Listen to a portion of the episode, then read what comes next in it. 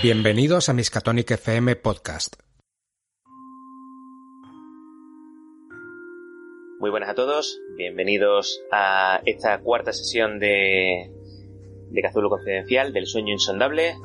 Estamos aquí en Miskatonic FM y como siempre estamos en la maravillosa y excelsa presencia de nuestro buen amigo Héctor. ¿Qué tal? Pues muy bien, con muchísimas ganas de continuar la partida, que se quedó en un punto bastante tenso, con una navaja vista por el rabillo del ojo. Recapitulamos un poco, os comentamos en qué, en qué consiste este sueño insondable y hasta dónde hemos llegado. Vamos a hacer un pequeño recap. Héctor, ponnos un poquito en situación. Pues yo soy Dexter Raymond, un investigador privado de Los Ángeles, al que le ha sido encargado averiguar qué pasó con Helen Dickin, la hija de un magnate inmobiliario que desapareció durante dos semanas y cuando reapareció no ha vuelto a pronunciar palabras desde entonces. He estado indagando un poco entre su círculo, principalmente hablando con un amigo suyo, guionista de Hollywood, con Marshall Daly, con el que después de tener algo más que palabras, finalmente conseguí entrevistar, entre comillas, y de él saqué que no tenía ni puñetera idea de que ella había desaparecido. De hecho, entre ellos lo que había era algo así como una relación. Él quería algo más con ella, pero se ve que ella no estaba interesada en eso.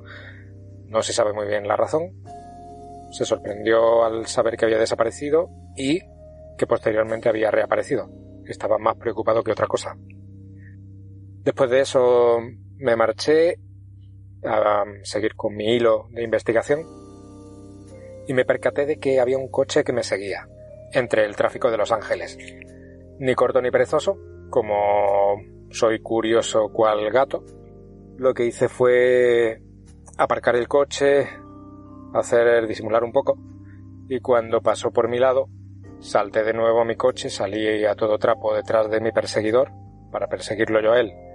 Y cuando lo encontré, encontré su coche vacío y se me ocurrió la maravillosa idea de colarme en el asiento de atrás, cosa que hice, esperar a que subiese ver dónde iba y asaltarle desde la parte de atrás del coche.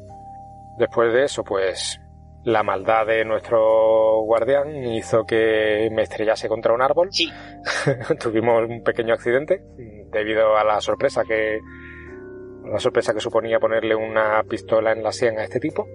Lo saqué a rastras, se arremolinó bastante gente alrededor y en esas estábamos, forcejeando, yo intentando medio reanimarlo para poderlo entrevistar. La gente me distrajo un poco, se formó un poco de revuelo y en el último momento alguien me llamó por detrás, me distrajo y cuando miré con el rabillo del ojo, algo brillante. Ex es un hombre de paradojas. Vive por y para la acción. De hecho, come tres veces al día gracias a esa acción. Está continuamente discutiendo, peleando, buscando, indagando Llega donde la policía no llega o donde la policía no puede ni debe llegar muchas veces. Pero si hay algo que le guste, si hay algo que le encanta, es la tranquilidad. Recuerda esas veces que va a Griffith Park y se sienta viendo a los niños jugando, a las familias paseando, las palomas, el sonido de los pájaros. Sonido que casi no es habitual, ese punto concreto, en esa especie de oasis en la ciudad de Los Ángeles a Dex le encanta la tranquilidad. Por eso precisamente hace ese contraste de agobio tan tremendo que siente cuando hay mucha gente a su alrededor, mucha gente que lo mira, que está continuamente atento a él y hay algo que odia y es que entre esas miradas lo juzguen. Es muy raro ver nervioso a Dexter Raymond, pero en este momento, habiendo tenido un accidente, habiendo salido del vehículo, habiendo cometido la locura de la que todavía no es realmente consciente, de sentarse a hurtadillas en un asiento trasero de un vehículo, ponerle de buenas a primeras una pistola en la sien a un tío que no conoce de nada, pero que sin saber por qué ni cómo, lo está persiguiendo, ver cómo se ha dejado media crisma estampada en el parabrisas delantero de su vehículo, y ahora de buenas a primeras, el gordo con las vendas. Tírame pelea. Vamos allá. tengo un- una carta que dice que tengo un, un punto de ventaja en, en pelea, un, un punto de bonificación. Saco un 6 y un 1, Sí. pero tengo una carta que también dice que si saco un 6 tengo que descartarlo y tirar otra vez. Me Efectivamente. tiro otra vez. Saco otro 6. 6 más 1, un 7. Pero ya vamos a tener la sesión en paz, ¿vale? No, me- no me eches la culpa a mí, echásela a los dados. ¿Yo qué le hago? Una de las cosas que más te gusta de Griffith Park es su observatorio. Ese telescopio, esa cosa que te suena mm, fascinante. Eres totalmente lego en el mundo de la ciencia. Para eso tienes a tus amigos que te echan una mano. Pero tú lo que eres, tú miras al cielo por la noche cuando consigues subir donde está el letrero de Hollywood. Miras arriba y ves las estrellas. Estrellas que no se ven si estás en el centro de la ciudad de Los Ángeles. Hay muchísima luz. Y no es habitual verlas siempre empiezan a llamarlo contaminación lumínica. Quién sabe, lo mismo dentro de unos años, las bombillas son mejores y el cielo se ve perfectamente. Y vas andando por las calles, puedes ver la osa mayor, diferenciarla de la osa menor. Y eso te fascina. Siempre te ha gustado entrar en ese observatorio. El observatorio de Griffith. Ese rico minero excéntrico que puso en su testamento que crearan ese observatorio. En parte, para que tú pudieras disfrutar de él. Eres muy observador. Y gracias a Dios, no te pasas el día mirando las estrellas. Al girar la vista, ves un cuchillo, una navaja. No sabría si es muy larga, muy corta, muy ancha, muy delgada, pero lo que sea tiene punta. y que me aspen si no va directamente a tu corazón. Pero eres el puto de este. Consigues esquivar ese navajazo y reduces de nuevo a ese tipo con la frente casi hundida. Explícame cómo lo haces. Veo esa navaja que sale en dirección hacia mi pecho y con el brazo izquierdo la sujeto, la agarro, forcejeo por un momento con él y con el puño derecho empiezo a golpearle en la mandíbula. Una vez, otra vez, del derecho, del revés, incluso un codazo mientras sujeto la mano con el cuchillo. Le pego un, empujón a esa mano hasta que consigo lanzar la navaja lejos de nosotros. Le das un primer golpe. Le das un segundo golpe. Le das un tercer golpe. Vas buscando solo una cosa. Vas buscando lo que te enseñaron en la policía. Una palabra que te ha marcado. Neutralizar. Vas buscando neutralizarlo. Vas buscando que se quede inactivo, que no se mueva más. Que se esté quieto el gilipollas ese. No ya el tema de la navaja, sino el tema de que no pueda correr, de que no pueda pedir ayuda, de que se esté quieto de una puta vez. La frente golpeada, empieza a manar sangre por la nariz, empieza a manar sangre por la boca. Por encima del crujido que produce su cráneo, que produce su cara, su nariz, que evidentemente ha terminado de partir, más allá del golpe contra el parabrisas, empieza a escuchar las voces de la gente. Es una mezcla entre incredulidad e increparte, diciéndote que pares, escuchas unos gritos, era la mujer que te había intentado auxiliar. Grita como una descosida, como una loca.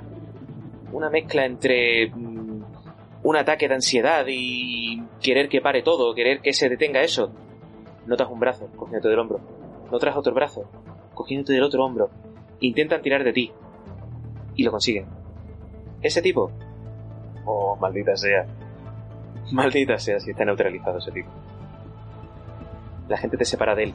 Y al separarte de él, cuando media un metro entre tú y ese amasijo de hostias, de sangre, de bultos, de lo que posiblemente va a ser, cuando se enfríen las heridas, un dolor más que terrible, te encuentras tú. La gente se separa de ti cuando ha conseguido alejarte. ¿Qué haces? Me sacudo un poco la ropa, me limpio un poco el polvo, me seco la sangre de los nudillos y despacio me acerco hacia él, me arrodillo en el suelo y empiezo a decirle, ¿quién eres? ¿Quién eres? ¿Por qué me andas siguiendo? ¿Quién eres? Lo abofeteo para ver si reacciona. ¿Quién eres? ¿Quién eres? ¿Por qué me sigues? Y empiezo a rebuscar entre la ropa a ver si veo alguna identificación, la cartera, algo, algo que me diga quién es. Te pones a rebuscar. Recuerdas que en el forcejeo de antes se había caído la cartera. Lo mueves un poco. Se encuentra en el suelo. La coges y lo miras. Tiene una identificación. Frank Spellman. Franz Spellman. O ese tío... Ese nombre no es americano. No sabré decir si es americano. Pero ese tío... Es un carnet de conducir. ¿Quién demonios eres? Spellman, ¿quién eres tú? ¿De dónde sales? Te sorprende que sigas respirando. A ti y a todos los que están a tu alrededor. Lo vuelvo a bofetear. ¿Quién eres, desgraciado? ¿Por qué me andas siguiendo? ¡Vamos! Suéltalo, pedazo de mierda. Mientras le voy diciendo eso, sigo rebuscando a ver qué más encuentro, a ver si hay algo que me pueda dar alguna otra pista de quién es, de dónde viene. Mira su chaqueta. Has estado rebuscando los bolsillos buscando ante la cartera. Estaba en el vehículo antes de reducirlo y sacarlo fuera del coche. Encuentras lo único que puede medio llamar la atención. Un juego de llaves. Me la guardo en el bolsillo, junto con la cartera. Me lo guardo todo. ¿Quién demonios eres, Spellman? Lo voy a averiguar. Más tarde o más temprano lo voy a averiguar. Tirada de sentir el peligro. A ver ahora con qué me sales. Un 11. Eh, te voy a hacer un TPK de 1 que vas a puto fliparlo. Eh, a los del podcast, un saludo. Me está enseñando un 6 y un 5, ¿vale? Es lo que Eh, hay. es lo que hay que le hago, tío. Le estás diciendo eso. Y haces lo que hace cualquier tipo duro. Aprovecharte. Lo coges de la solapa de la camisa. Y empiezas a agitarlo. La cabeza se bambolea. Como si fuera un muelle flojo. Y empiezas a escuchar voces. Voces que te hacen sonar todas las alarmas. ¡Es ahí, es ahí, señor gente! Te giras. Y ves a dos policías que se van acercando a la zona. Van corriendo. Uno con el arma en la mano. Y otro con una porra. Me separo de, de este tipo, me incorporo. Levanto los brazos. Aquí lo tienen, este desgraciado lleva todo el día siguiéndome. No sé quién demonios es, pero no paraba de seguirme. Los dos policías se acercan hacia vosotros. Van con un paso demasiado firme, quizás. No. Lo que sea que están pensando, no se lo están pensando mucho, lo tienen bastante decidido ya. Acabas de darle una paliza a un tío. Vale que ha sido en defensa propia, pero. Explícaselo al juez. O por lo menos, en ese momento, para salir airoso, ponte a explicárselo a ellos. Tienes que utilizar todos tus encantos dentro de la mierda de encantos que tienes. No eres un hombre precisamente de carisma, no eres un hombre de inteligencia, no eres un hombre de... Digamos que lo que más tienes es instinto. Y ese instinto está creado a base de ver la mierda de la gente una vez, otra vez, otra vez, tanto que te vuelves insensible a todo. Coge el problema genérico 24. Salen corriendo los dos. Están llegando a donde estáis. Siguen firmes. Se ve que saben... Saben lo que hacer. Y se conocen los dos. Y hacen lo que todo buen policía hace. Se aprovecha de la situación dentro de lo que puede. El que tiene la porra se dirige al que está en el suelo. El que tiene la pistola va hacia el que está de pie. Se acerca hacia ti. Se para a unos dos metros de distancia y te apunta con la pistola. ¡Al suelo! Tranquilo, tranquilo, gente. Tranquilo. Estoy desarmado. ¡He dicho que al suelo! Me, no- me llamo Dexter Raymond, soy investigador privado. Eh, seas pedazo de mierda al suelo! Está bien, está bien, mantengamos la calma. Y lentamente me arrodillo en el suelo y me, me tumbo en el suelo. Y obedezco. ¡Las manos a la espalda! Está bien, está bien, hay que ponerse nerviosos. ¡Las manos a la espalda! Veo que no atiende a razones y dejo de hablar. Escuchas el primer grillete.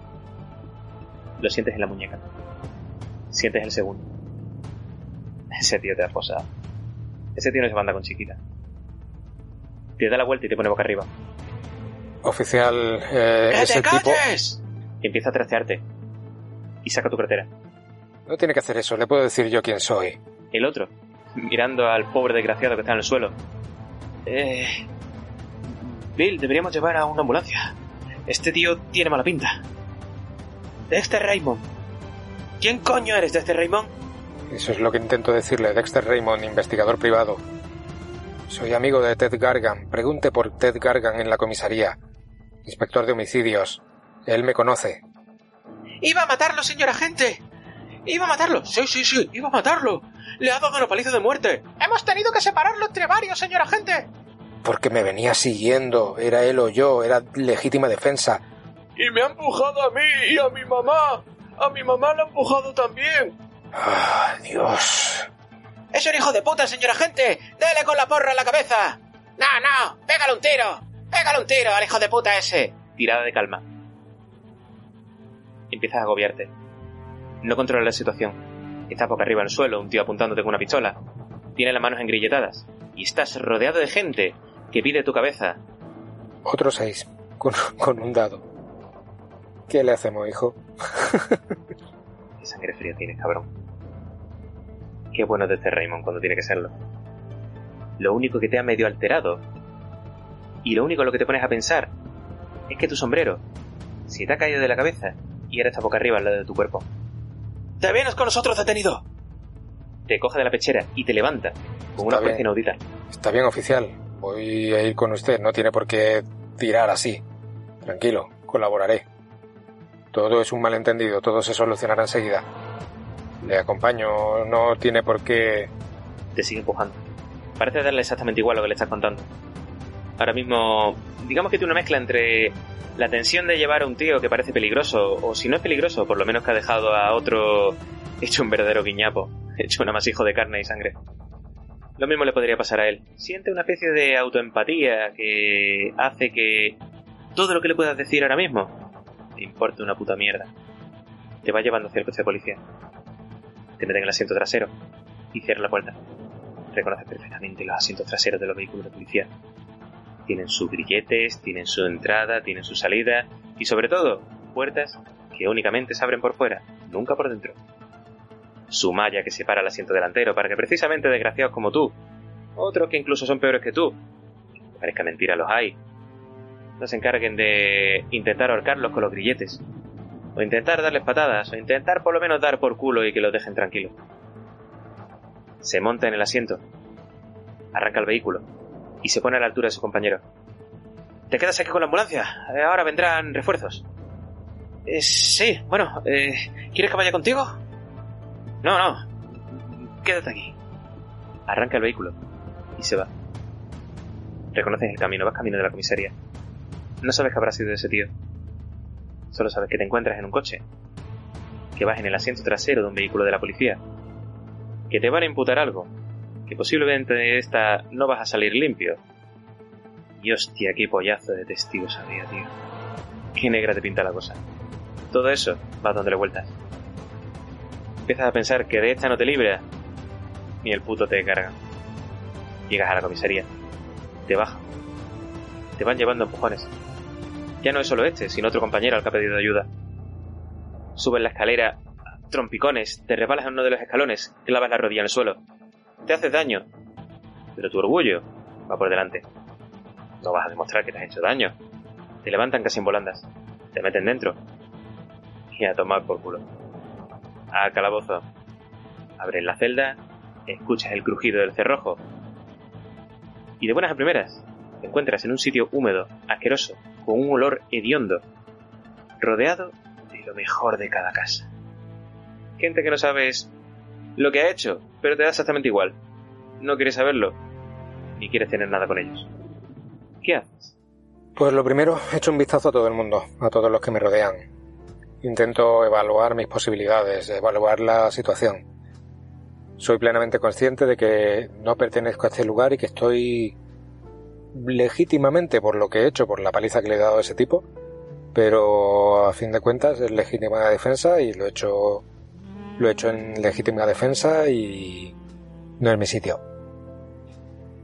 Entiendo que fuera tiene que haber algún otro policía.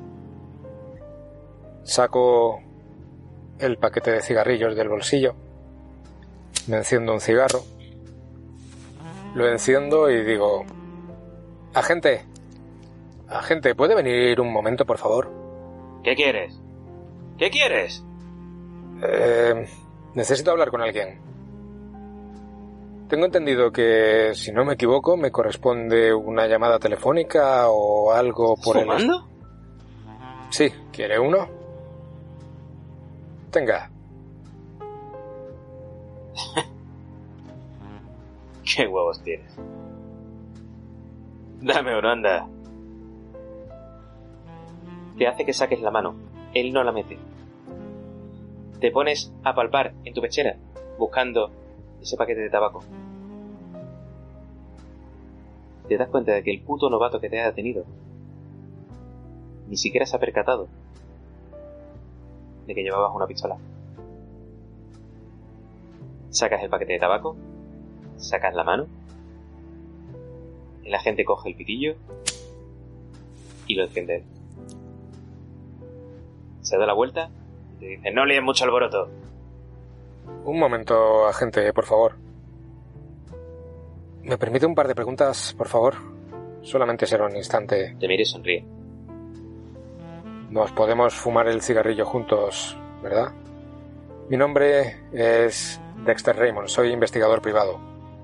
¿Cómo es su nombre? ¿Con quién tengo el gusto de hablar? El gusto por decirlo de alguna manera. Eh, Clark Gable. Clark Gable, ¿verdad? Pues mi madre es Olivia de Havilland. ¿Le suena? Mira, vamos a hacer una cosa. Te clava la mirada Susana. Es el típico policía cincuentón de vuelta de todo. Sabes que está trabajando ahí porque quizá ha hecho algo que no debería o lo que tenía que haber hecho no lo ha hecho tan bien como debería. Estar en los calabozos de una comisaría no es un puesto, es un castigo. Y ese tío está castigado. Y eso le permite tomarse determinadas licencias. Esto es poco rollizo, quiere decir que quizás sea su mejor destino, un sitio donde no tiene que correr. Donde quien hay, no corre porque no puede. Y si no corre porque no puede, él tampoco tiene que correr. Hijo, ¿por qué no hacemos una cosa? ¿Por qué no haces como Charlie Chaplin y callas la puta boca? Esa es buena, como Charlie Chaplin. Le voy a decir algo que seguramente le hará mucha gracia. Pero es la puta verdad. Y seguro que todos estos también lo han dicho. Pero yo no debería estar aquí, ¿sabe? Empieza a reírse. Y los que están dentro de la celda, hay unos 4 o 5, contarías. También empiezan a reírse. Yo tampoco, tío, yo no tenía que estar aquí. Mira, en serio. Necesito hablar con alguien. Ya le he dicho que mi nombre es Dexter Raymond, soy investigador privado. Necesito hablar con Ted Gargan. Probablemente le conozca. Está en homicidios. Ted Gargan. Le dices eso y se sorprende. No se esperaba ese... ese nombre. ¿Le suena Ted Gargan? Me da la impresión de que sí. Lo mismo si intentas convencerlo con algo. Lo mismo no ves a Ted Gargan, pero peor no creo que estés. Usted sabe también como yo que tengo derecho a hablar con alguien. ¿Qué habilidad me utilizas? Eh, supongo que jerga policial es lo más apropiado. Utilizo su propia palabrería para decirle que necesito hablar con alguien. Ted Gargan. Ted Gargan. Por Si favor, un hable con él. ¿Cuántos puntos te quedaban? Ocho. Eran tres, ¿no? Tenía cu... Tenía cuatro, ahora me quedan tres con este. Había ganado uno más en la partida anterior por algo. Pasas a tres entonces, ¿no? Eso es, correcto. ¿De qué mierda conoces tú a Ted Gargan? ¿Te ha detenido en otras ocasiones? Pues no, resulta que es un muy buen amigo mío. El otro día, sin ir más lejos, estuvimos tomando café ahí enfrente. Nos conocemos de- desde hace mucho tiempo. Nos hacemos favores mutuamente. Él me echa un cable a mí, yo se lo echo a él. Y va en beneficio de todos. Ya le digo que soy investigador privado, que no soy de los malos. ¿Sabes, hijo? Tú no deberías estar aquí. Se levanta. Coge una taza. Visiblemente vacía. Se dirige hacia la puerta. Abre. Te mira de refilón. Pero yo tampoco. Y cierra por fuera. Se quedan dos agentes. Algo más jóvenes. Y con cara de pocos amigos. A esos no los vas a convencer posiblemente de nada. Dex se sienta en uno de los bancos mugrientos que hay allí. Y el olor es nauseabundo. Olor a una mezcla entre orín y heces. a gente que no son muy amigos de la ducha o que posiblemente la última vez que se lavaron fue cuando les llovió. Pasan 15 minutos, 20, 25. No tienes ni puta idea. Te pones a rebuscar en tus bolsillos, intentando que nadie vea lo que no quieres que vean. Lo que mejor nadie debe ver. Sacas la cartera de ese tipo, te pones a mirarla. Tiene unos pocos dólares. Algunos documentos que no entiendes bien. Parece como una especie de carnet. Pero no es inglés. No sabes reconocer qué idioma es. Y esa especie de carnet de conducir de otro estado. Su nombre, Francis Spellman. Y un domicilio. Un domicilio, pese que el carnet de otro estado. Te lo hace. Suena la puerta. Aparece el mismo policía. Va con una taza. Taza humeante.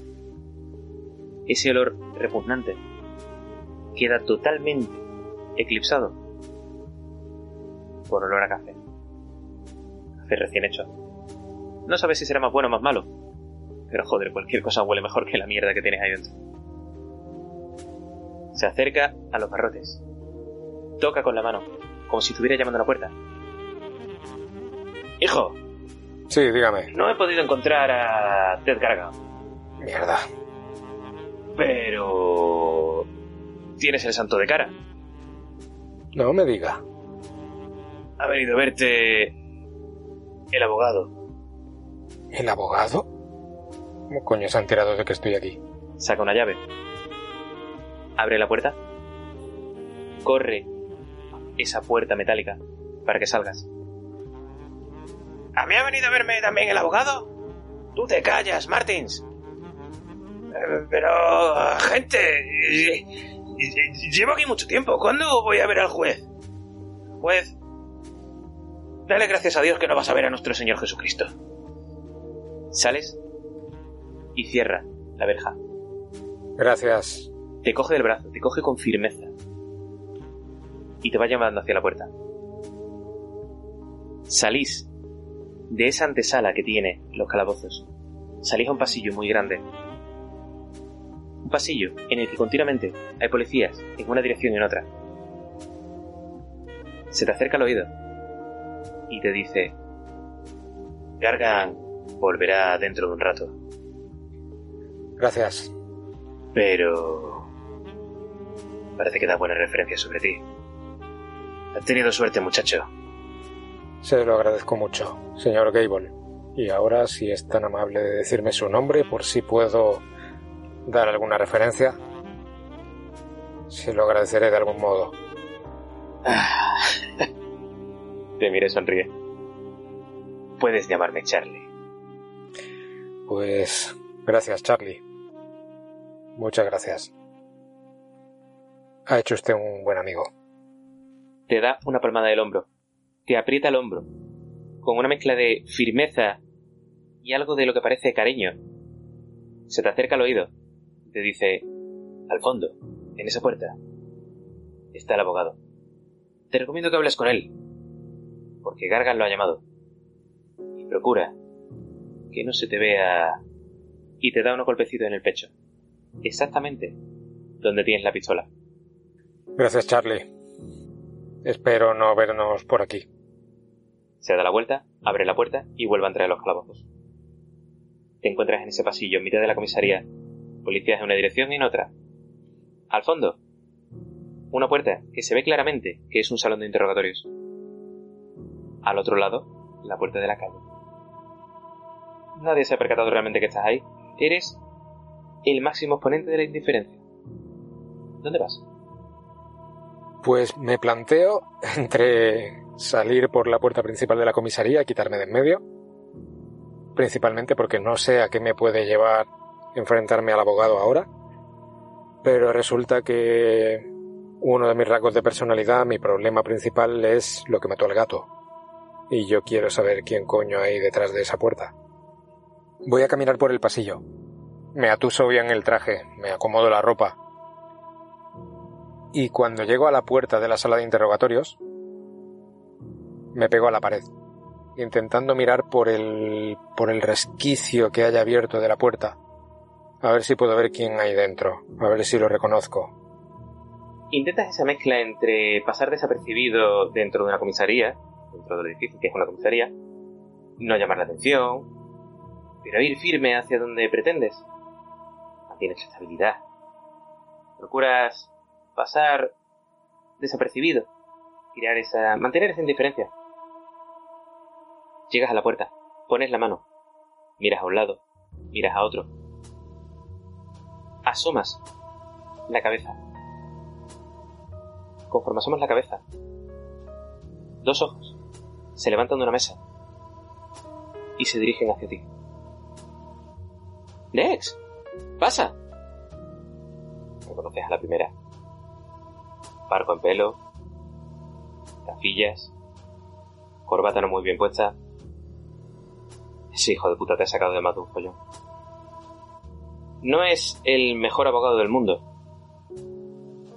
pero es un tío honesto y es muy trabajador. Francis D. Mole. Siempre te ha hecho mucha gracia ese nombre. Francis D. Mole. En la puerta de su despacho tiene sus iniciales. Siempre te han chocado esas iniciales. FDM. Se levanta. Desgarbado. Con ese porte, con ese cuerpo de aguacate que tiene. Y se acerca a la puerta. Te abre. Dex, ¿qué coño has hecho? Te invita a pasar y cierra la puerta. Joder, Francis, un desgraciado lleva todo el día siguiéndome con el coche. Y el cazador ha sido cazado, le he dado una paliza ¿Qué? de muerte. ¿Qué? Pero ha sido, en defensa propia, te lo puedo jurar. defensa propia, pero que, que, que- no lo has matado de milagro, que tenemos como unos 40 testigos en el atestado. Me estaba siguiendo, estaba en un caso. Pero, tío, ¿en qué estabas pensando? Pues en que me estaba siguiendo a todas partes, que necesitaba saber quién a, es. a mí, a mí me la suda, pero al, ju- al juez no. Joder. Joder, te puedo asegurar que era en defensa propia. Me estaba siguiendo, intentó... Importante. ¿Veis se lo explicas al juez Brook? Joder, Francis. Tienes que creerme, era en defensa propia. Fue un forcejeo. Estuvo siguiéndome todo el día y cuando tuve oportunidad lo seguí yo a él. ¿Quién es? Yo qué sé, eso quiero averiguar. Un don nadie. No sé quién es. ¿Tiene nombre? No, no tenía identificación. Nadie sabía quién era. Bueno, eso da un poco igual. ¿Lo conoces de antes? Esto no puede salir de aquí. Francis Spellman. No, no, no. Secreto profesional. Eso espero. ¿De, de, de qué te suena? ¿De qué lo conoces? ¿Cómo sabes que se llama Franz? Am, digamos que me dijo su nombre cuando estábamos forcejeando. Te lo dijo. Sí, Te lo dijo. sí, Antes de desmayarse. sí. Mira, eh, Dex, te lo he dicho ya muchas veces, pero existen dos tipos de gilipollas. Existen los gilipollas que no le dicen la verdad al abogado y los gilipollas que hacen lo que le sale de los cojones en el juicio. Yo sé que tú eres de los dos, pero por una vez intenta hacer lo que te digo. ¿De qué coño conoces a este tío? No lo sé, me venía siguiendo. Me anticipé, lo asalté y tuvimos un accidente con el coche. Y empezamos a forcejear. Estaba intentando averiguar quién coño es y qué quiere de mí, por qué me estaba siguiendo. Franz Spellman, yo qué sé. Desgraciado, pero Bueno, ah, estamos esperando el informe del médico, a ver lo que dice del tío. El tío está ahora mismo en el hospital. No sé... De momento no se han presentado cargos contra ti, pero... Estaba hablando con... con Charlie. Joder, qué suerte has tenido, tío. ¿Sabes quién te ha sacado de ahí? No, no tengo ni idea. No sabes quién es Charlie. No, ¿quién coño es? ¿Quién es Charlie? La patilla, el bigote profuso, la mirada de idiota. ¿No sabes reconocer a un Gargan cuando lo ves? No me jodas. ¿En serio? Es el puto hermano de Ted. Joder, ¿por qué no dice nada al muy gilipollas? No idiota. El tiempo que me podría haber ahorrado. ¿Ted nunca te ha hablado de su hermano? Pues seguramente sí. Pero ya sabes que me importa bien poco la vida privada de los demás. Todo lo que no sea que me dé algo de trabajo o de dinero, me la... me, me la bufa. Bueno, pues... Pues ya está. ¿Qué? A ver, estoy mirando aquí el atestado que lo están haciendo todavía. Y has tenido suerte de que el fiscal no llega hasta dentro de cuatro horas. Eh... ¿Cuándo voy a poder salir? Voy a intentar hablar con él.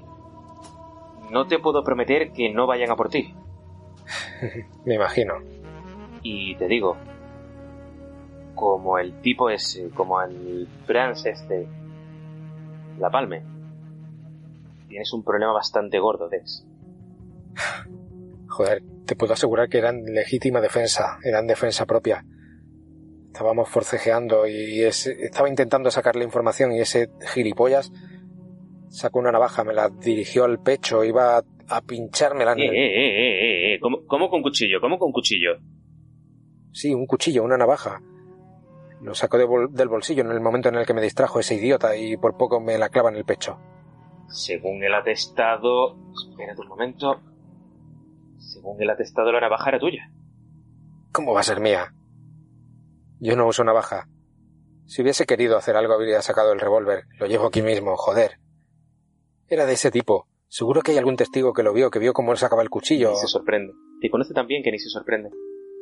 Bueno, esto déjame que yo me pelee con el fiscal. Eso. Ah, joder, Dex.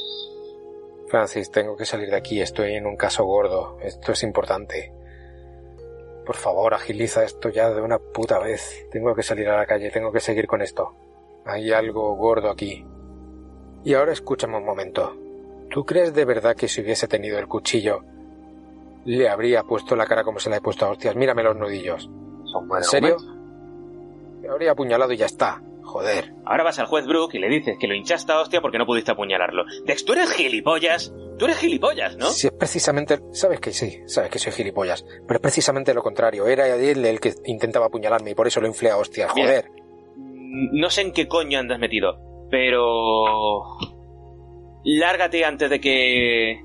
de que llegue Marvin, porque como llega el fiscal ya sí que. sí que la has cagado.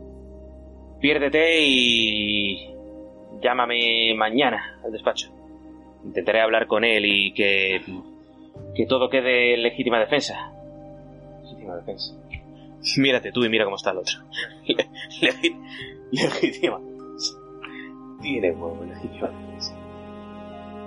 ¿Se queda porfiando? Gracias, Francis. Antes de que salgas por la puerta te guiña. Sabes que es sujeto universal de tenerlo todo bajo control. Al fondo, la salida a la calle. Me vuelvo a colocar bien la ropa. Me coloco el sombrero.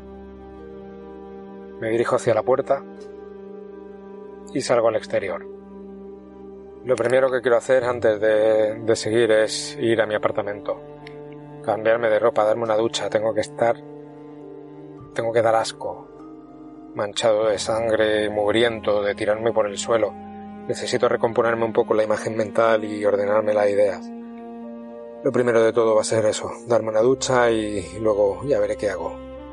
Tengo muchas cosas que investigar, tengo mucha gente con la que hablar, muchas cosas que ver, pero antes necesito hacer una pausa y ordenarme la cabeza. Dexter Raymond sale de la puerta de la comisaría. Ha estado un rato grande, no sabría decir cuánto, en ese calabozo infecto, totalmente oscura. Ha entrado en esa sala de interrogatorio donde se encontraba Francis. Y al salir a la calle, el sol le da una hostia directamente en la cara. Tiene que entrecerrar los ojos. La luz empieza a molestarle. Pero qué demonios. Empieza a caminar. No quiere coger un taxi.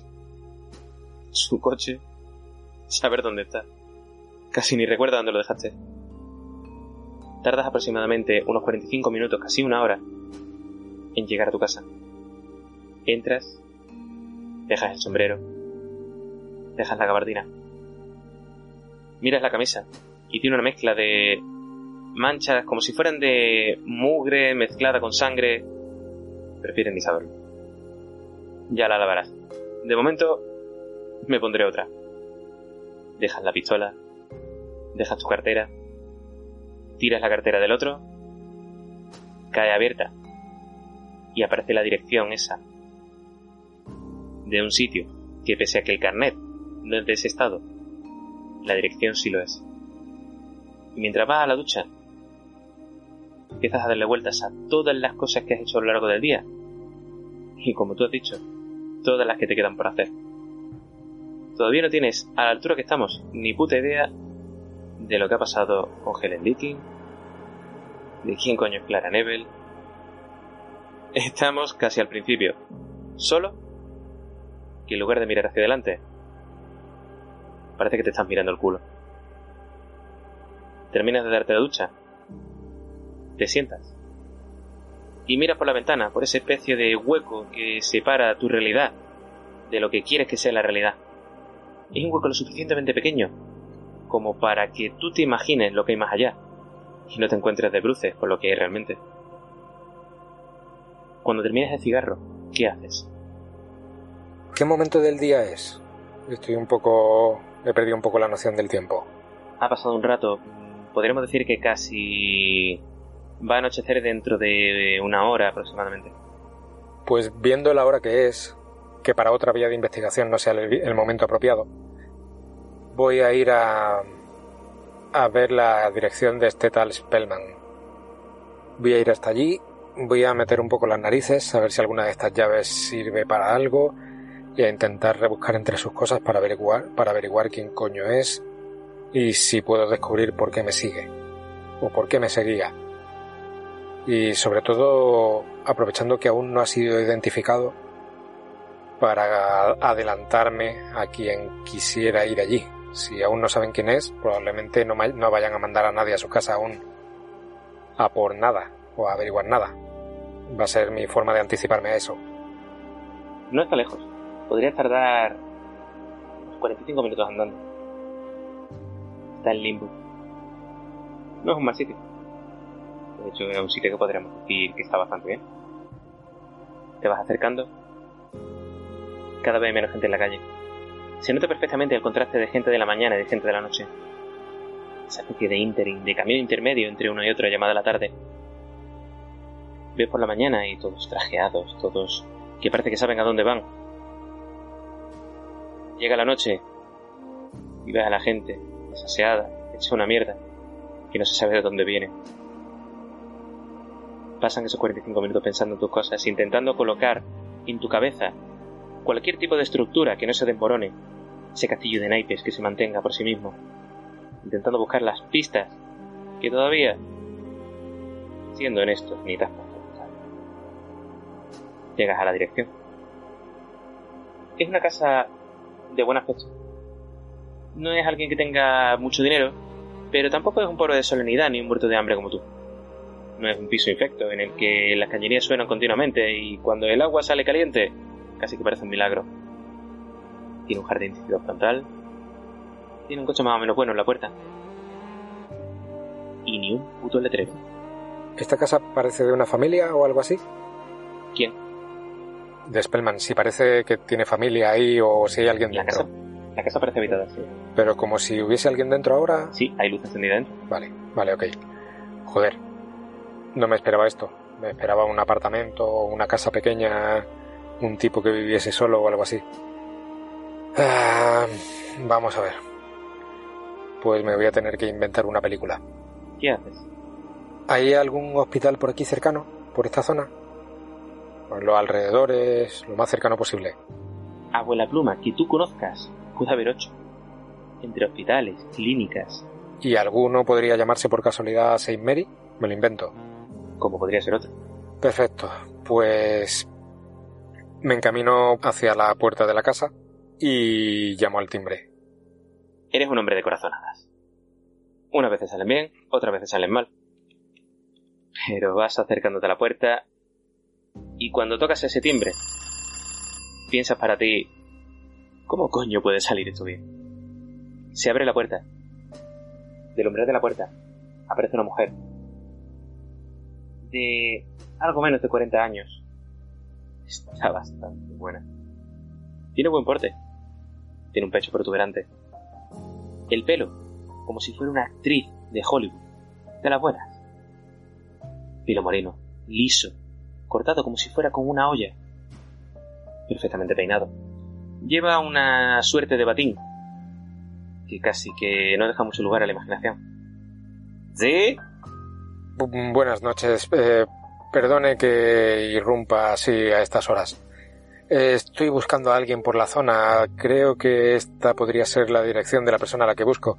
Eh, discúlpeme, ¿con quién tengo el gusto de hablar? Eso me gustaría saber a mí. ¿Con quién estoy hablando? Eh, sí, perdone mis modales. Mi nombre es eh, Charlie Gargan. Estoy buscando a una persona. ¿Y usted es? Charlie Gargan, no, no me suena ese nombre. ¿Debería conocerlo, señor Gargan? No, no, no tendría por qué. No suelo venir mucho por aquí. Estoy buscando a alguien, eh, pero permítame, me gustaría saber con quién hablo. ¿A quién busca, señor Gargan? Busco a un tal Spellman, Franz Spellman. Oh, sí, sí, me suena. ¿Sí? ¿Le suena? ¿Es amigo suyo? No, no, no. eh, es- disculpe, ¿es usted su hermana o...? Dios, no. No, ese hijo de puta no es mi hermano. Ah, eh, está bien. Y entonces, ¿con quién tengo el gusto? Por favor, si es tan amable. ¿Es usted policía? No, no, no, para nada. Eh, estoy intentando averiguar un par de cosas acerca de él. Pero no, no, no soy policía. No dice nada. Baja la escalera del umbral de la puerta y se va acercando hacia la cancela de la calle. Se pone aproximadamente dos metros, únicamente, con ese barrotes, separando a uno y a otro. La puedes ver más de cerca. La tía está tremenda. Es actriz, o es modelo, o es algo. Y no es de aquí. Eso, es- eso clarísimo. Odemar. Greta Odemar. Encantado, señorita Otemar. Verá, estoy investigando acerca de este tipo. Veo que no le cae demasiado bien. Quizá podamos ayudarnos mutuamente. Si es tan amable, me gustaría hablar un poco con usted. ¿De qué lo conoce usted? Mm. La noticia es de que lo conoce usted. La verdad es que... Abre la puerta de la cancela. La verdad es que no de mucho. ¿Quiere pasar? Sí, gracias. Es usted muy amable. Cuando vas a pasar, te pone la mano al pecho. Una única cosa. Señor... Gargan. Gargan. Gargan. Y te sonríe. Usted no será policía, ¿verdad? No, no, no. No, para nada. Entonces está usted en su casa. Te señala la puerta. Y cierra la cancela. Gracias. Echo a caminar por el camino hacia la puerta de la casa. Notas perfectamente que vas delante. Ella va detrás, unos pasos por detrás. Y te está mirando de arriba abajo. Te está escrutando. Eh, señorita, evidentemente usted no es de aquí. ¿De dónde es usted? ¿Y de dónde es ese tipo, ese Spellman? ¿De Berlín? Evidentemente de Berlín. No pensará usted que yo soy de aquí, ¿no? No tengo acento de aquí, ni tengo pinta de ser una mujer de aquí. Eh, iré directamente al grano. Ese Spellman, ¿a qué se dedica? ¿Qué hace? Hacer un hijo de la gran puta. Ese es su trabajo, ¿sabe? Ya veo que no se lleva usted demasiado bien con él. No es cuestión de llevarnos. Entonces, ¿cuál es el problema? Em, si le diera 200 pavos usted... ¿Me haría un favor con él? Quizás se lo haya hecho ya. Y le enseño los nudillos pelados y enrojecidos de los golpes que le he dado a ese tipo. Usted no parece un señor que sea muy de palabras. Parece más de acción. A veces no queda más remedio. Si quita ese hijo de puta de en medio, todo el mundo ganaría. No sé si saldrá de esta incluso. Un alemán de mierda, men. Créame que como lo he dejado, no sabemos si va a llegar a mañana. ¿Perdón? Sí, ya he tenido un pequeño encontronazo con él. Está en el hospital. Mal herido. Me ha venido siguiendo durante todo el día. Por eso ando averiguando a qué se dedica y por qué me seguía. ¿Qué hace ese tipo? ¿Qué es? ¿Quién es? ¿Con quién anda? ¿Qué habilidad utilizas para decirlo? Y ella va a actuar de una manera o de otra, depende de lo que te utilices. Vale. Pues creo que por su actitud, por su animosidad contra este tipo, yo creo que el hecho de que yo le haya dado una paliza le va a servir como consuelo. Es decir, voy a utilizar la habilidad de consuelo. Verá, ese, ese tipo va a pasar un buen tiempo sin molestar a nadie. Quizá nos podamos echar un cable mutuamente. Yo ya lo he dejado fuera de juego para una temporada. Pero si supiera algo más de él, quizá pudiéramos dejarlo fuera de juego a un plazo más largo. Si me gastas un punto, te doy más ventaja. Por supuesto. Me quedo con dos. Dices eso. Y mientras esperas la respuesta, te pones a mirar esa casa. Parece una casa buena. No tiene unos muebles que sean de mucho lujo ni de mucho dinero, pero no son los típicos muebles que se reciclan de padres a hijos, de hijos a nietos, de nietos a bisnietos. Son muebles más o menos buenos. Esta mujer parece que tiene algo de dinero. No es ricachona, pero digamos que está un pelín por encima de la media. No sabes a qué se dedica, pero con su cuerpo tiene que ver. No parece que sea especialmente inteligente, no. No dirías que es una catedrática de universidad ni es una doctora. Esta tía vive de su cuerpo. Pero joder, sabe amortizarlo. Y sabe hacerlo bastante bien. Cuando pronuncias esas palabras, para ella suena como una especie de alivio. No sabes qué relación tiene con Spellman. Pero sabes que el hecho de que a Spellman le hayan zurrado por cada hostia que recibe Spellman es un beso que recibe ella. La ves aliviada Camina hacia la ventana. Se asoma. Cierra el visillo. Y se sienta en un sillón. Tome asiento, señor Gargan. Llámeme Raymond. Dexter Raymond. Te mira y sonríe. ¿Sabe, señor Raymond? Me da exactamente igual que sea Dexter Raymond, que sea Charles Gargan. ¿De verdad le ha dado una paliza a Spellman? Yo me incorporo un poco en el asiento, me inclino hacia adelante y, sin hablar, me remango un poco la manga de la chaqueta y le enseño los nudillos, con los restos de sangre, las costras y la piel levantada. ¿Cómo trató usted con esta casa? Le digo la verdad. Le robé la cartera y lo miré en una de sus identificaciones. ¿Tiene usted su cartera? Sí, aquí mismo. ¿Eso es importante? Mm, realmente no, pero es usted una caja de sorpresas. Y hasta el momento, créame que todas buenas. Saco la cartera del bolsillo, la abro por un momento y se la muestro. Estira la mano para cogerla. Y yo la aparto hacia mí, por si acaso, por si me la quisiera arrebatar. No pasa nada, señor Raymond. Se la voy a devolver. No es ni suya ni mía, por lo cual no creo que haya problema. Solo quiero mirar una cosa.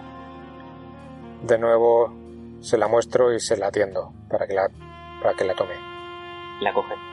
Abre la cartera. Y empieza a sacar las tarjetas que hay dentro. Coge una en especial.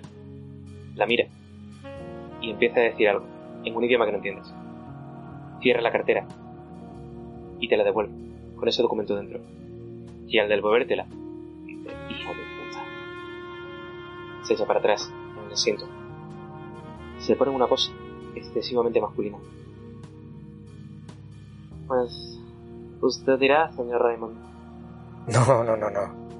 Ahora le toca a usted. ¿Por qué me seguía ese tipo? ¿A qué se dedica? ¿Quién es Spellman? ¿Qué sabe de él? Periodista. Al menos eso dice él. Vive aquí en esta casa. Concretamente por la parte de atrás. Él no entra por aquí, por la parte delantera él accede por puerta, trasera. Digamos que soy su... ¿Cómo dicen los americanos? ¿Su casera, puede ser? Su arrendadora. Solo que... Mi arrendamiento es... Que no te iré mi carrera por la borda. ¿Cuestiones de ideología? Exactamente, no exactamente. Digamos que él tiene unas cosas mías que yo no quiero que salgan a la luz. Ese hijo de puta se encarga de... de sacarnos cosas a todos para después sacar beneficio. Entiendo. ¿Y sería usted tan amable de dejarme echar un vistazo ahí atrás? en el apartamento de este tipo? Por favor. Se levanta. Coge un juego de llaves. ¿Sabes? Yo no tengo llaves de... de donde vive Bellman. ¿Y sabe por qué no la tengo? Coge una llave. La saca del juego y te la tiende. La cojo con mis manos y digo, yo tampoco tengo ninguna llave. Efectivamente. Yo no tengo llave. Usted tampoco. ¿Quiere que la acompañe? Sí, ¿por qué no? Quizá me sea de ayuda a saber algo más. Se atusa un poco más el batín. Le ve perfectamente las formas. Tiene las caderas anchas. Tiene buen culo. Las piernas hacen como una suerte de triángulo. Desde esas anchas caderas hasta unos pies que más o menos parecen estar juntos. Parecen estar demasiado arrimados. Debería moverse con gracilidad, como se suelen contener las mujeres. Pero notas algo... La palabra es masculino. Salís por el porche, dais la vuelta y entráis por lo que sería la calle trasera. Perteneciendo a la misma casa, al mismo inmueble, hay otra puerta, como si fuera una especie de puerta para servicio. Haga los honores. Encantado. Meto la llave en la cerradura, la giro, giro el pomo, abro la puerta y le digo, después de usted. Al abrir la puerta, te llega un olor fuerte a cerrado. Pero no es cerrado de que lleve tiempo sin estar ahí, sino que... Digamos que si Spellman vive ahí no es muy fanático de la limpieza. Hay ropa tirada por todos lados. La casa parece muy descuidada. Hay una especie de contraste, una suerte de contraste entre los muebles que tiene esta mujer y los muebles que hay en esa casa auxiliar. Parece como si fuera una casa del servicio. Esta mujer, evidentemente, es una tía con dinero. Y la gente que tiene que trabajar la casa mientras ella está trabajando en lo suyo, parece que vive ahí. Solo que en lugar de tener sirvientes, parece que vive este tío. ¿Y bien? ¿Qué quiere ver exactamente? ¿Le importa si echo un vistazo por aquí? Por favor. ¿Está usted en su casa? Pues voy a empezar a dar vueltas por todo el apartamento. Voy a buscar cualquier tipo de evidencia de a qué se dedica. Supongo, por lo que me ha comentado, que tiene algo que ver con la extorsión. Probablemente haya fotografías con las que sacar los trapos sucios de la gente a la luz, tanto de famosos, políticos quizá, o bien para extorsionarlos y sacarles dinero, o quizá para vendérselo a la prensa amarilla y echar abajo la carrera de la gente y ganar dinero a costa de eso. Básicamente empezar a rebuscar por todos lados los cajones, eh, papeleras, eh, mesas, papeles. ¿Cómo lo haces? Pues supongo que con la habilidad de recogida de pruebas, probablemente sea, o investigación. No estoy seguro. Me sirve lado. Hay muchos libros.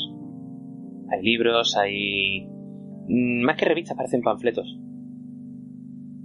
No sabría bien reconocer en qué idioma están. No están en inglés. Hay unas palabras muy largas, muchas consonantes. No te suena nada. Hay bastantes de ellas. Libros en estanterías, ropa tirada por todos lados, quizás a mover a un sitio, a otro.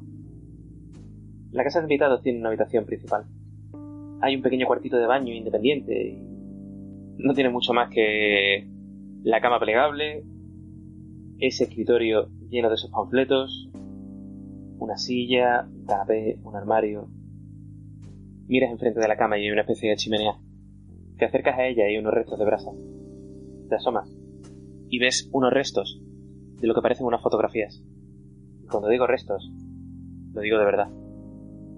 Es una especie de puzzle imposible, agarrotado por el calor. No te queda mucho más. Quizás si se lo diera a alguien que tiene conocimiento científico o algo, lo mismo puede hacer algo. Pero así de primeras, no reconoces absolutamente nada de lo que sabes las fotografías. Voy a recoger los restos que crea que son servibles, al menos. Sigue mirando. Y en el escritorio, al fondo, hay una especie de pared de ladrillo. Horrible. La típica pared que parece que no han terminado de hacer. Uno de los ladrillos te da la impresión de estar suelto. Vas siguiendo con el dedo todo el cruce de los ladrillos. Hasta que llega uno, que se desplaza de manera insual. Quitas la argamasa y sacas el ladrillo. Ladrillo pequeño. Dentro del hueco hay una llave. Tiene una suerte de números, tiene varios números escritos en ella. Lo mismo con la habilidad apropiada. ¿Sabes con lo que es? Unos números. Si parecen un código o algo así, eh, algo que se pueda descifrar, no sé si con criptografía o algo así, o son números sin más. No, son, son números. Pero no, no, no son cisogramas, ¿no? Son, son, son numeritos y una especie de simbolillo y unos numeritos, pero no... Pues entonces supongo que tiene que ser de una, o bien una caja de caudales, una consigna de algún sitio así. Eh, no sé si contabilidad, a lo mejor, para saber que ese tipo de llave puede ser la que se utiliza para una caja de seguridad o algo por el estilo. Bingo. Recono- reconoce esos números. No son números. Joder, no son números. Son un logotipo. Un logotipo horrible del... de Security First National Bank. Spring Street. Gente, gente de mucha pasta. Gente al grupo al que nunca pertenecerás. Que maldita sea, no quieres pertenecer nunca. Quieres tener solo dinero, pero no pertenecer a ese grupo. Tu yuppie de mierda. Niños de papá, la gran mayoría. ¿Por qué tiene este tío una llave de algo así escondida detrás de un ladrillo? Parece una caja de seguridad, una llave que abre algo. A saber lo que abre. Como esta parece la zona en la que él trabaja o la zona en la que él esconde sus documentos o lo, lo que considera importante, voy a seguir rebuscando por alrededor, por todo el escritorio, eh, cajones, a ver qué más hay. Te pones a mirar. Vas apartando esas revistas. Y haces una cosa que siempre te ha llamado la atención. Leíste en algún sitio, no sabes dónde, o lo mismo te lo dijo alguien y no lo recuerdas. Que la mejor manera de ponerte en el lugar de alguien era sentarse en su lugar. Te echas un poco para atrás la gabardina y te sientas en esa silla. Silla infecta, con la madera carcomida. Si alguien un poco más gordo se sienta, vería el suelo rápido. Ves el agujero de la argamasa, de donde has sacado la llave, ves todas esas revistas, algunos lápices, algunos bolígrafos. Golpeas con la rodilla algo. Miras y hay un cajón con llave. ¿La llave que acabo de encontrar podría abrir esto? Pues si no, pruebo con el manojo que tengo, el manojo que le quité, a ver si alguna de las llaves que tengo sirve con esa cerradura. Te pones a mirar llave por llave. Parece que la suerte se te ha acabado. La suerte se le ha acabado al cajón, porque aunque no tenga la llave, yo lo voy a abrir. Voy a probar con cerrajería o si no, la voy a forzar como sea. Agachas un poco la cabeza. Quieres mirar bien esa cerradura. Greta se da cuenta de lo que estás haciendo. Se acerca. Lo mira. Este hijo de puta ha puesto una cerradura ahí. Me ha pedido permiso para poner cerraduras y mira que le dije expresamente que no pusiera ninguna. Esperemos que no tenga nada peligroso ahí. ¿Qué le parece si la abro? Salimos de dudas. Es un paso. ¿Me promete que después va a cargar solo él? ¿Quién sabe? A lo mejor ni siquiera pasa de esta noche. Me cae usted bien, Dex. Lástima que a los dos nos guste lo mismo. Le guiño un ojo y le digo, veo que también tiene buen gusto. Voy a abrir la cerradura. Y ves en tu cabeza cómo abrir esa cerradura con tu juego de ganzúas. Cómo primero encajas el tensor, tiras fuerte y después metes esa otra agujita y vas uno, dos, tres, vas encajando todos y cada uno de esos huecos hasta que suena ese clic maravilloso, esa música celestial que precede al hecho de poder abrir la puerta de la que nunca has tenido llave. Todo eso está en tu cabeza te das cuenta de que el juego de ganzúas te la has dejado en casa. A tomar por culo. Le das un golpe fuerte con tu puño y escuchas el clic. Abres el cajón Y dentro del cajón hay una serie de carpetas. Sacas las carpetas, las pones encima de la mesa. Y todas tienen una especie de símbolo. Un símbolo con un águila. Y un signo raro debajo. Conforme las pones en la mesa, escuchas por detrás de ti una voz. Hijo de puta. ¿Qué haces? Ese signo no será por casualidad una esvástica. ¿Me suena? No recuerdas dónde lo has visto. Tus conocimientos de criptografía son más bien limitados. Pero ese símbolo sí sabes reconocerlo. Te das la vuelta al escuchar esa voz y ves a Greta. Greta Odemar. Una mujer que no sabes por qué odia a este tío. Posiblemente sea porque le estás chantajeando con algo que tiene. Te vas haciendo un poco de la idea de qué es lo que tiene para chantajearla. Serán algunas fotografías, será algún tipo de imagen, será algo, será algún secreto, será alguna carta. Te da exactamente igual, pero te permite que Greta Odemar, frente a Spellman, esté de tu parte. Y ya lo que te faltaba es que sabiendo que este tío no es americano, sabiendo que este tío es alemán, porque te lo ha dicho Greta, porque venían los dos de Berlín, ya lo último que te faltaba, en una investigación de un magnate del inmobiliario, que tiene dos hijas, que una te pide ayuda, que la otra de buenas a primeras desaparece, que aparece al poco tiempo, en un estado totalmente catatónico. ¿Qué le faltaba a todo esto? Que te intenta dar una puñalada. Un hijo de puta nazi. Fundimos a negro.